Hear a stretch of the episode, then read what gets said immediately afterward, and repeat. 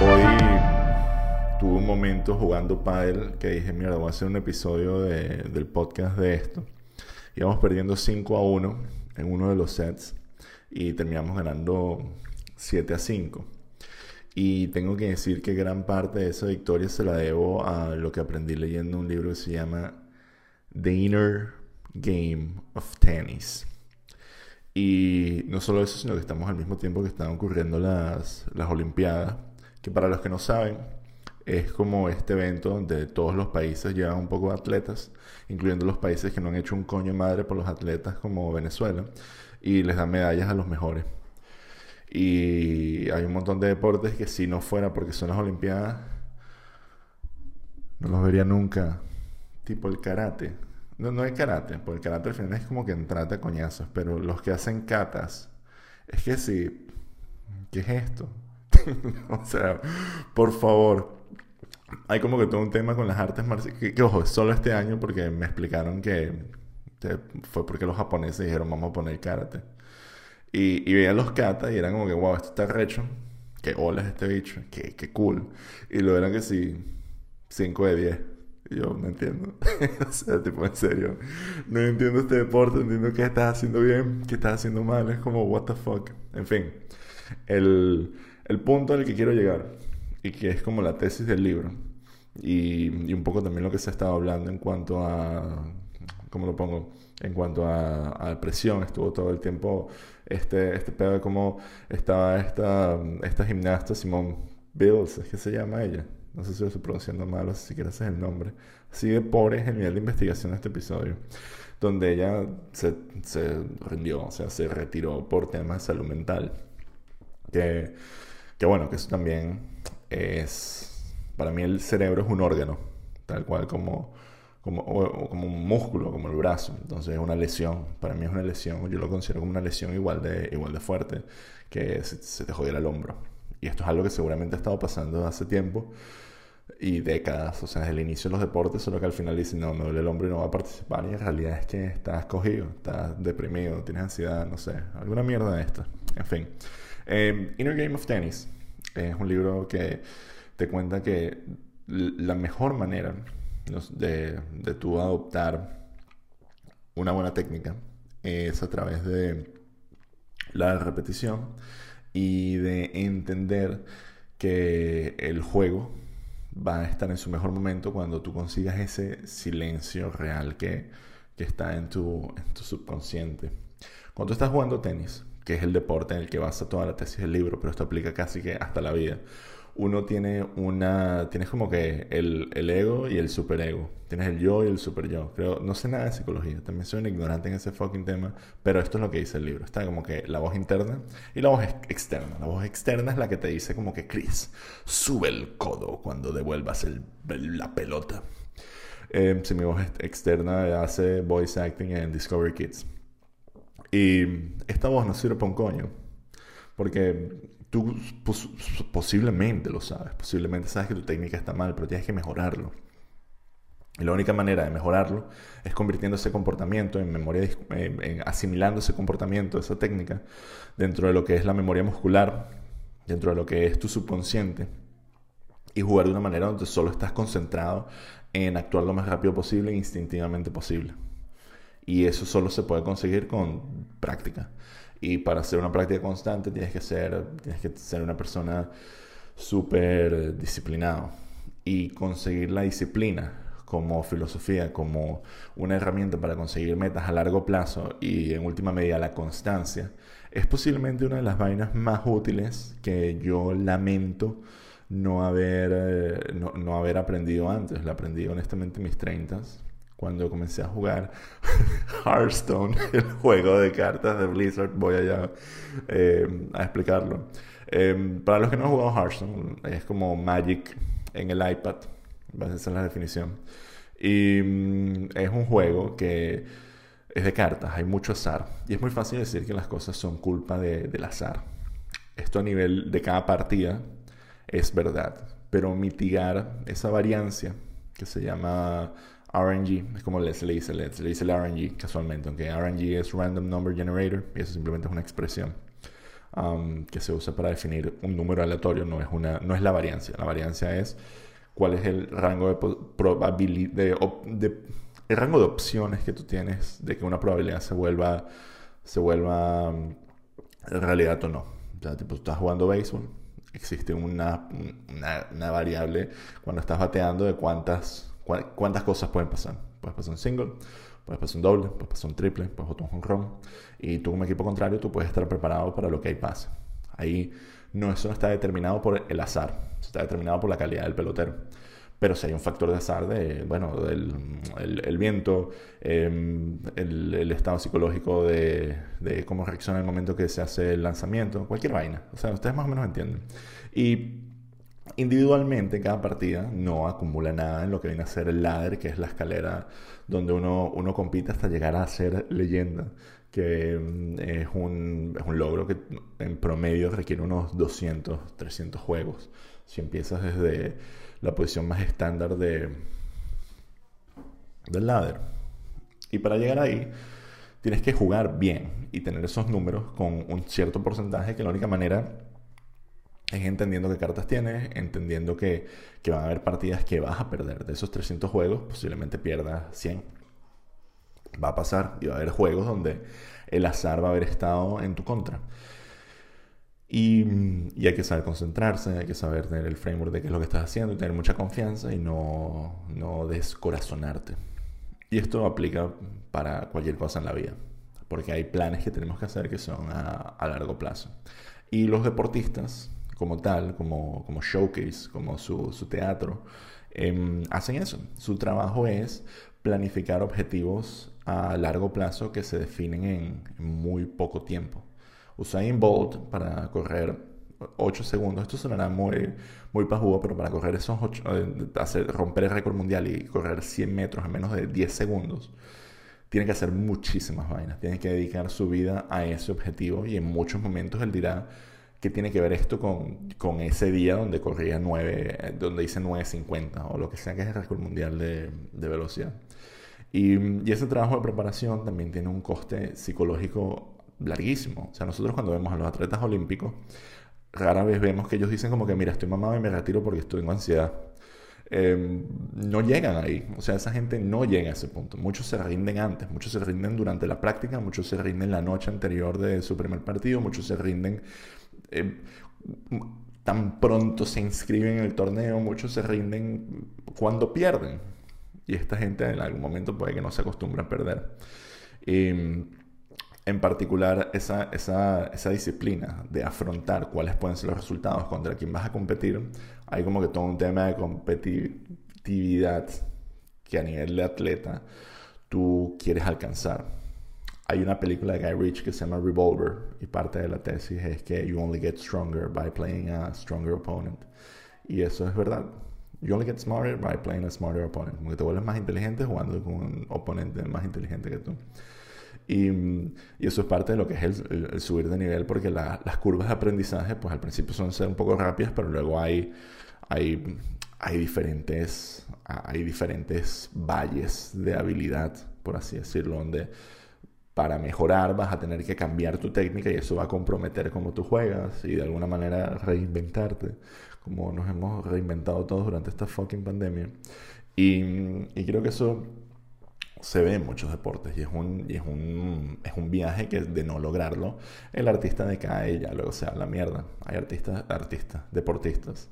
Deportistas como por ejemplo Leo Messi, ellos, él jugaba una posición muy diferente en el fútbol hace 10 años que la que juega ahora. Otras velocidades, otras técnicas. Y, y cambió, igual que cambió Cristiano Ronaldo, que cuando jugaba como Em, un, un medio centro lateral, él se fijaba mucho en el regate, no metía tantos goles, era mucho más espectacular y luego se convirtió en un delantero mortal y, yuca. Entonces, esas son decisiones de, largo plazo, que de funcionar como le funcionaron a estos dos, em, los hacen llegar en la historia del atletismo. Y también hay como que varios... esto es como que el long game de, de, lo que es ser, ser un atleta. No, no quiero hacer como que muchas referencias al hecho de cómo, cómo ganamos hoy, porque creo que fue un poco, un poco simplemente concentración, pero no hay como que un viaje de años donde yo dije como que mierda, vamos a jugar pádel mucho mejor que antes eh, en estos próximos 20 minutos. Pero sí es verdad que no solo está ese trabajo de años que luego se resuelve en horas, minutos, segundos y cosas y menos que segundos en algunos casos que te puede generar un tipo de frustración que no es la misma que te generan estas disciplinas a largo plazo. Por eso yo cuando veo a... Me, da risa porque se hizo todo este meme de Djokovic que le preguntaron cómo él manejaba la ansiedad, no, no referente a lo, de, lo del atleta americana. O sea, eso fue fake news total. Él no le dijeron qué opinas de esta pajúa y él dijo no, una huevona, sino todo lo contrario. Él dijo cómo se preparaba para las semifinales y cómo manejaba la ansiedad. Y su respuesta fue Em, bueno, creo que eh, sin la ansiedad, sin la presión, no hay deporte de alto rendimiento, que es verdad. Y luego dijo que él cree que ha aprendido a manejar esa presión. Y eso también es verdad, porque él tiene buenos números, es uno de los tenistas más exitosos de la historia. Y, él se presenta, juega el partido. Luego capaz no lo gane y se hizo como que el meme con esos arranques de arrechera que él tiene de lanzar la raqueta contra el suelo, que no es primera vez que lo hace. Pero yo voy a decir una vaina que capaz es un poco controversial. Eh, arrecharse es una emoción que es muy difícil de canalizar bien porque es una energía que nuestro cuerpo genera, o sea, es un estado en el que entra nuestro cuerpo para, para, mm, para canalizar la energía de una forma un poco distinta y adicionalmente reaccionar mejor mal canalizada simplemente es pasar a rachera y gastar más energía desarrochándote. Pero si tú me dices, mira Chris, em, dime situaciones en las que dirías que, ¿qué carajo eh, lanzar una raqueta contra el suelo? Perder una semifinal está entre las, las situaciones, yo diría, semifinal de las Olimpiadas, donde yo diría, maricón, creo que pues, está bien que lance la rachera lance la raqueta contra el suelo, porque es una manera de exteriorizar algo que si no se te va a quedar por dentro y que luego vas a tener que descifrar cómo, cómo let go of that. Estaría mal que lanzara la raqueta a su contrincante o al árbitro o a los que recogen las pelotas o a la audiencia o a su mamá o a su esposa, eso no lo deberían hacer. Em, pero en líneas generales creo que esos momentos de desahogo son verdaderamente humanos y esto es gente desempeñándose en la, más, la presión más absoluta que existe. Y, y, hay un conflicto interno que es, tú has estado haciendo esto por años, coño de tu madre, y no eres, no eres mejor, y sabes que eres mejor que esto, y no lo puedes demostrar ahora. Y es un conflicto porque es parte del, del, del, trabajo que hay que hacer. Yo creo que la disciplina es muy útil porque existen, existen diferentes tipos de, circunstancias donde, donde el hecho de intentarlo em, no, no, no, hay ningún problema. Tipo, si yo digo, quiero correr 100 metros en menos de 15 segundos, porque soy un gordo mierda, eh, aunque creo que 15, minutos, 15 segundos igual es coñazo buen tiempo. Eh, sí, ¿no? No sé, creo que nunca he corrido 100 metros y lo he contado. En fin, si tú dices que esa es tu meta, tú lo puedes seguir intentando hasta que, hasta que lo logres. Te puedes trazar un plan y lograrlo. Y, y hay un proceso ahí que va a ser de, de disciplina y de constancia. Pero la verdad es que hay cosas donde, o aplicar un trabajo, tipo si yo dijera, yo quiero trabajar en Google, yo puedo aplicar en Google cada seis meses y, y, puedes seguirlo intentando. Y si no es Google, es otra empresa. Si lo que quieres es trabajar en una empresa de Big Tech, puedes continuar tocando la puerta hasta que te dejen entrar. Pero con las Olimpiadas no es tan así. Y con tu cuerpo como deportista no es tan así. Porque em, tu cuerpo tiene una fecha de vencimiento. O sea, todos nos vamos a morir. O sea, eso no, no, tengan la menor duda. Y todos vamos a envejecer y va a haber un momento en el que tu cuerpo no se va a desempeñar de la misma forma que antes.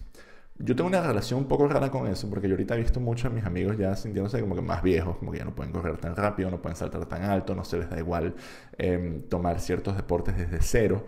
Y yo toda mi vida he sido un vago de mierda que no he hecho un coño, y en mis 30 creo que es la primera vez que he dicho, mira, voy a inteligentemente entrar y probar ciertas cosas. Y he hecho bastante bouldering, he hecho, he jugado, te, he jugado paddle, he jugado eh, futbolito cuando, cuando me interesaba eso.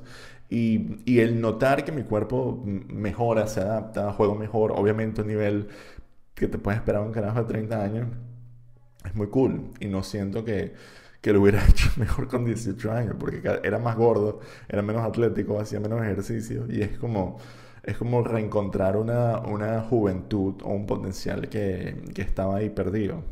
Entonces enfrentarse a eso como, como, como ser humano también es estas frustraciones de no poder lograr lo que tienes en este time frame biológico que, que te toca también es como que un justificativo para que esta gente se frustre, porque lo que va a estar escrito o su impacto en el mundo em, va a ser lo que demostraron en ese momento y por condiciones externas puede que tengan que lidiar con, con ser derrotados o aceptar que en ese momento hubo gente deportistas, atletas, competidores que eran mejores que ellos. Y, es jodido, es complicado. Pero también depende un poco de cómo nosotros vemos la vida que creo yo, y esto es un poco filosófico, pero yo siento que a nivel, a nivel humano, a nivel filosófico, todo el mundo ve la vida como que está destinado para algo. Y si no es que está destinado, como que tú decides, este va a ser mi destino. Y eso te pone como que mucha presión al momento de, de tratar de lograrlo.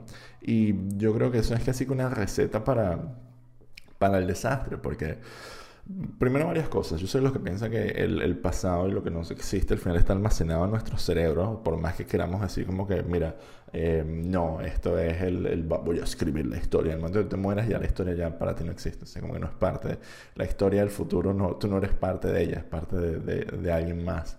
Y la vida, siendo que a veces la vemos como que somos personajes que tienen este propósito o esta misión, cuando en realidad muchas veces hay que verla como que como que un árbol. Tipo, el árbol, la vida es para vivirla, el árbol crece, eh, se extiende y hace una sombra lo más grande que puede, pero eventualmente se va a secar y va a venir otro árbol más grande o un árbol más pequeño que, que eventualmente no se acuerde que ese árbol estaba ahí. Y yo creo que cuando uno se afronta eh, ese hecho, como que aceptas eso y entras en lo que es la, la competitividad con, con ese prisma, con ese lente de, yo estoy aquí para simplemente hacer lo mejor que puedo y estos son mis objetivos, saber que no lograr esos objetivos también es parte de, tu historia. Y la frustración, canalizar la frustración, es, es, una de las cosas más complicadas psicológicamente que yo siento que es un poco como, como la gordura. Tipo, Em, si tú eres gordo y quieres hacer deporte de alto rendimiento, pues capaz no es como que tienes que mejorar cosas deportivas, capaz tienes que perder peso. Y, capaz la mejor forma de no ser gordo es, no siendo gordo to begin with, no comiendo mucho to begin with. Y creo que parte de eso es como que lo que viene dentro de la frustración. La mejor manera de canalizar la frustración es no frustrarte al, antes de empezar y la mejor manera es contemplando las posibilidades, todas las posibilidades que hay, un poco en plan, en plan Dune. Fear is the mind killer. No temerle al hecho de que algo no te vaya a, salir. Y, y, yo sufría de eso. Yo era de los que cuando no me funcionaba, cuando perdí en FIFA, le daba unos coñazos al sofá que era honestamente, si no fuera porque éramos tres tipos que, que, vivíamos en, compartíamos eh, piso en el Raval en Barcelona, cualquier otra persona diría, marico, estos carajos están locos. O sea, no es normal que pierdas y le entres a coñazo al pobre sofá que no tiene nada que ver. Porque además es un juego que, en el que pueden haber dos resultados, o, ganas o pierdes, y ganar siempre tampoco es divertido. Existe existe cierta, cierta, cierta felicidad que los fanáticos del Madrid y el Barcelona nunca van a conocer, que es la, felicidad del perdedor, de, saber, de, saborear que fuiste un poco más arriba de lo que todos los demás esperaban. Y yo creo que eso es en parte la magia de, de las Olimpiadas, que la mayoría de los atletas que están ahí ya llegaron, ya, ya son libres de haber llegado a las Olimpiadas. Están ahí para celebrarlas. Y, y ya son como, yo siento que son como flores que están ahí para, para retoñar y para simplemente vemos quién va a y, celebrar quién sea que se lleve esa medalla. Ahora bien, los, los que no llegan, wow, qué, qué, perdedores son, se deben sentir como una mierda. Porque también es, no está, o sea, hablemos claro, igual que hay gente que dijimos como son los mejores atletas del mundo y son, son top y saben manejar la ansiedad y toda vaina pues también una cuerda de huevones que no se merecen estar ahí. yo creo que hay gente que tiene una mala actitud, que no sabe afrontar el deporte, que son unos que hace huevos, que, que jugar fulito con ellos una heladilla. Y rara vez se lo decimos y comemos demasiada mierda a esa gente porque capaz hacen que si tres regates huevones o, o le ponen como que un poco de, de de sazón a la partida y, y son unos pajugos. Y, y, me ha pasado que yo he jugado fútbol con gente que, que, le hace, le pega patadas a sus amigos, porque es la única manera en la, que, en la que puedo definir la competitividad de esa gente y es la manera en la que ellos a veces em, decidían canalizar sus frustraciones era pegándole a sus amigos. Y cuando racionalizas eso, te das más arrechera todavía. Porque existe gente como Djokovic que es como que lanza la raqueta al suelo cuando está a punto de perder una medalla olímpica porque está frustrado con sí mismo. Pero también hay una cuerda de huevones que le sueltan patadas a, mutuals o amigos de sus amigos porque están perdiendo una caimanera. Entonces, e, ese, ese, ese Olimpo que tenemos de deportistas, yo siento que todos merecen muchísimo respeto y el trabajo que han hecho es estar ahí con una virtuosidad real. Mientras que por el otro lado está la, contraparte que es la gente despreciable que uno se encuentra en todos lados y, no solo aplica al mundo del deporte, también aplica al mundo laboral. O sea, hay gente que yo he visto consagrarse técnica, profesionalmente, con el apoyo y colaboración de todos los que los rodean y uno se alegra y, y uno aprecia esa constancia. Porque es la misma constancia que tiene el árbol de, de seguir creciendo y de seguir ofreciendo sombra a través de las diferentes estaciones. Y que en algún momento pues va a estar seco, pero luego llegará la primavera y volverá. Y eso es parte del, ciclo, del ciclo también deportivo de todo, de todo atleta, de reconocer cuándo, cuando está invernando, cuándo es el invierno, y, volver, y, adaptarse y cambiar. Y, y bueno, entonces creo que eso, eso es como que el, el episodio en global ya 22 minutos. Quería jalarle bola a los atletas eh, olímpicos y hablar un poco de lo que era mi experiencia con la competitividad, con, con ah, manejar metas a, largo plazo, que es algo que aprendí gracias a jugar un fucking juego de cartas. Y de hecho, em, yo pesaba mucho más y tenía un índice de masa mucho más mierda y era un gordito. Y no me gustaba ir al gimnasio.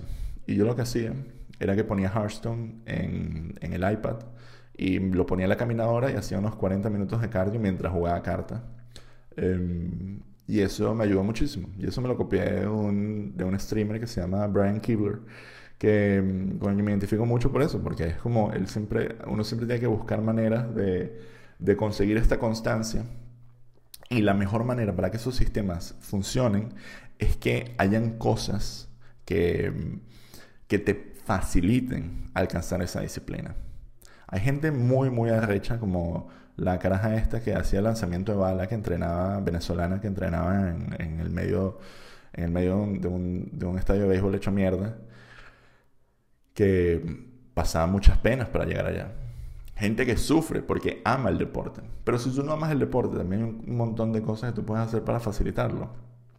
Ve a saberte unas birras después con los panas, obvio, mientras hagas suficiente deporte para compensar eso.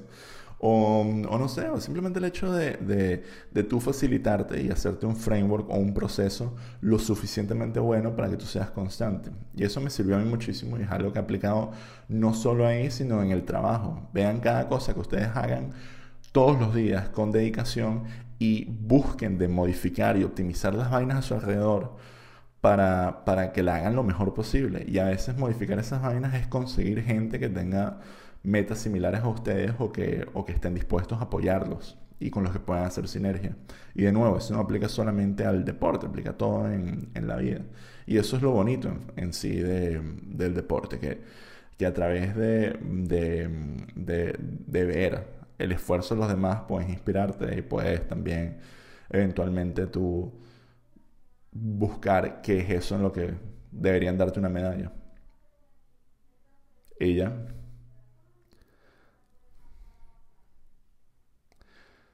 Vielen Dank bis.